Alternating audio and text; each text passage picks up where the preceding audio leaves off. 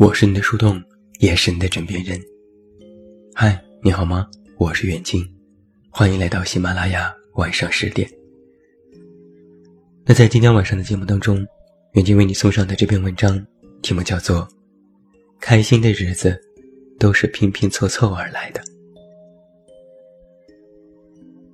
最近我常想起高中的时候，和语文老师争辩过的一个成语，叫做“泥沙俱下”。我那时读过许多毕淑敏的散文，写作文的时候摘抄了其中一句：“因为泥沙俱下并不完美的生活，正是组成宝贵生命的原材料。”语文老师给了我四十四分，在当时还算是不错，但他圈出了这个词，拍着试卷说：“泥沙俱下根本就不可以用来形容生活。”我愤愤不平地说：“大作家就是这样用的。”争执并没有生效，红色的圈依然留在那里。老师冷笑着摆手，走出教室。多年之后，我干上了写字的行业，并仍旧坚持用“泥沙俱下”来形容我现如今的生活。泥土和沙子。跟着水一起流下来，好的坏的一起倾泻而下，掺杂在生活的流水里。这是我毕业之后清晰感受到的日子。敲下这行字的时候，我正躺在房间的床上，空调舒适，黄色的小灯将屋子的气氛烘托得良好。一面全身浸靠在墙上，一切看起来。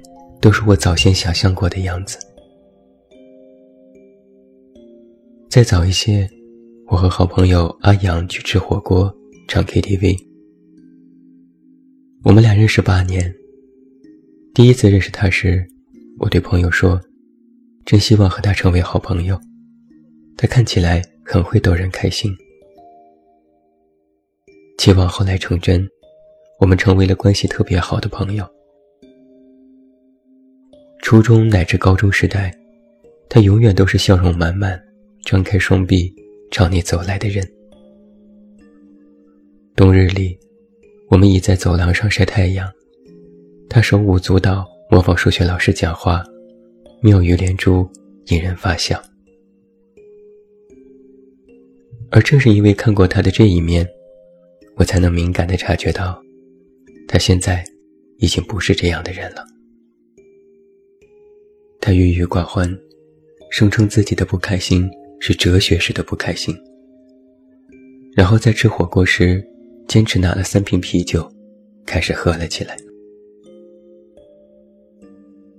他说周末晚上他从深圳回广州，十点多到，立刻赶去公司做直播，然后改图改文案，盯着电商平面的页面。凌晨一点的时候才回到家。迷糊睡过去之后，梦里梦到主管说橱窗文案出了错，面膜送太多了。他说有时候下午五六点，他突然望向窗外，会觉得一切毫无意义，甚至想要结束所有。三言两语，哲学式的不开心铺开在我面前，而我在心里暗自伤神。我竟然找不出一个理由，可以在此刻安慰他，因为我也想不通，为什么我们明明比以前更能掌控自己的生活了，却好像没有以前那么乐观了。生活像一趟列车，却挤上了一条歪歪扭扭的轨道上，磕磕绊绊，在往前开的时候，却在不停地颠簸着我们自己。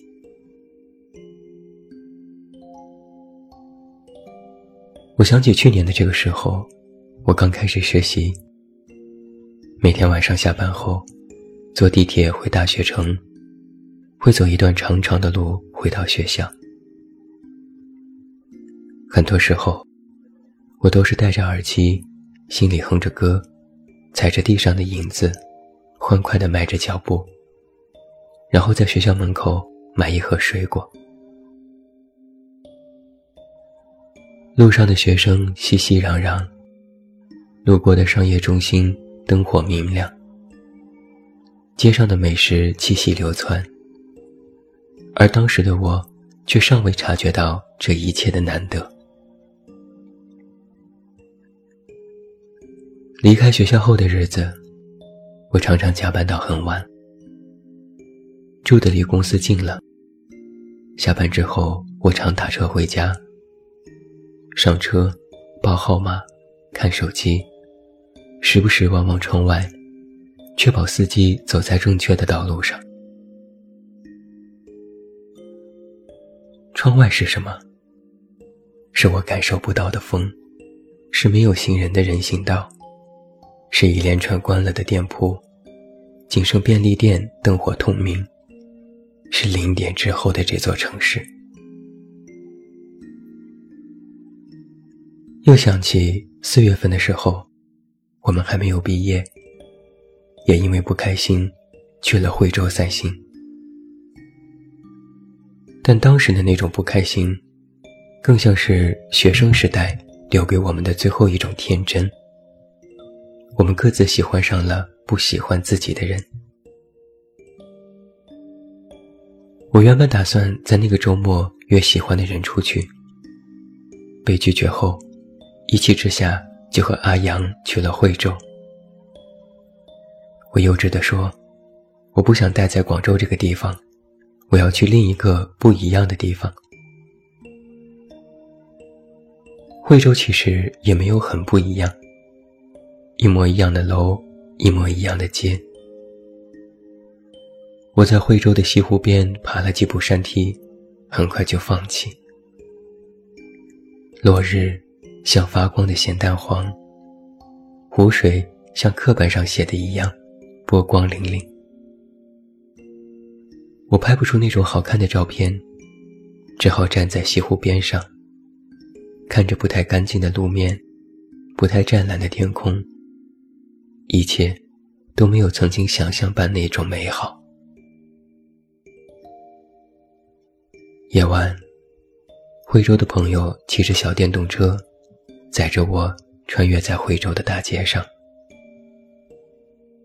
风扑扑的吹，我的长袖衬衫被风鼓起，剪坏来的短发飘起。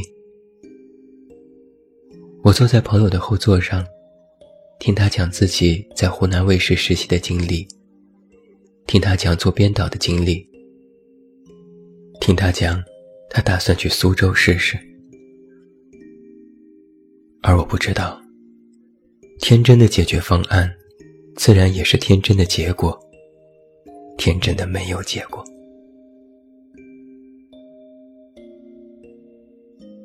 当下的那个夜晚，我也并不觉得。这一切有多特别？可是当我五个月之后，坐在 CBD 的大楼里，感受不到那样的风时，我突然理解，很多青春电影为什么总是执着于展现这样的画面。风是真实落在肌肤上的，暗恋的烦恼是真切感到难受的，而名为青春的时光。在虚幻意义上，也落在了驰骋的小电瓶车轨迹上。我当时闹着要去超市买旺仔牛奶，打算一口气喝掉，跟随网络的寓意，喝掉这瓶奶，忘掉那个仔。但那天晚上，我喝了一口烧酒就过敏了，最后酒也没喝，奶也没喝。可能就是因为没有喝，所以回来之后的一段时间里，我依旧没有忘记那个人。如今再回想起来，学生时代的最后一份喜欢，也依旧以一种并不完美的结局落幕。以后我还会为了一个人而跑去惠州买下一瓶旺仔牛奶吗？我想，可能不会了。生活里有了更多让人烦恼的事情，比起为一个人伤神，工作好像才是更为重要的事情。我能感觉到，随着毕业，身体里一部分青春，不顾一切的情愫也被抽走了。六月份，公司楼下的一个红绿灯路口，我和朋友去买了柠檬茶，顺便告诉他，我和那个人之间的可能性已经完全没有了。安慰完我之后，他又担心地说：“那最近这个项目你还可以吗？本来让你做负责人，大家都有点担心，毕竟你只是一个实习生。”我很快回复：“当然可以，我不会被其他事情影响到工作的，你放心。”我猜就是在那个路口，我就失去了。把全部情绪交付在一个人身上的权利了。那个项目后来如期完成了，我也从一个实习生顺利转正，而当时喜欢的人，也变成了另外一个过去式。在我最喜欢他时写的文章，因为广告方的缘故，后来也做了删文处理。转眼夏天过去了，秋分也过去了。一天当中，白天的时长开始缩短，六点多就能看到天色逐渐暗下。我好像还是那个我，但又好像有哪里不一样了。上周末的一个午后，我睡午觉，四五点钟。阳光从窗外跑到我的床上，大面积、大面积的把床变成了黄色。我迷迷糊糊的打开阳台门，赤着脚踩在早上洗好的地板上，阳光也落在那里。不知道为什么，我觉得自己应该蹦一下，于是我就在阳台上跳了几个砖块。那种感觉，熟悉、亲切，但又遥远。跑回房间后，我拍了床上的阳光，发给阿阳，兴奋地和他说：“你看，你看，我的床上有阳光。”他回复我：“你怎么这么容易就开心啊？真好。”我说：“是啊，我就是这么容易开心。”其实我心里知道，这种开心和过去的开心不一样。过去的开心是平淡生活里的惊喜，现在更像是生活角落里的喘息。但是因为这一口喘息，我可以继续在这泥沙俱下的生活里活下去，假装阳光、干净的地板、光着的脚丫。就是我生活的真谛。在大家都不容易、普遍过得不开心的情况下，如果能够拥有容易开心的能力，那就简直是赚到了。而我，一定要做那个赚了的人。小的时候写祝福语，我们总爱写“祝你天天开心”。因为这几个字最容易写的。曾经在高中的时候，我曾因为它的普通而不愿意用它，但是现在想来，它却是最难实现的祝福了吧？我们可能会暴富，可能会遇到喜欢的人，也可能会健健康康的度过这一生，唯独天天开心，是一件最有挑战的事情。但是挑战，恰恰是最值得去争取一下的。既然你无法做到天天开心，那就这样来算：有阳光的日子可以开心，下雪的日子可以开心，有月亮的日子可以开心，采得到落叶的日子也可以开心。开心的日子，都是拼拼凑凑而来的。拼拼凑凑，四舍五入，就还可以勉强做一个年年有开心日子的人。所以，还是要祝福你，祝你天天开心。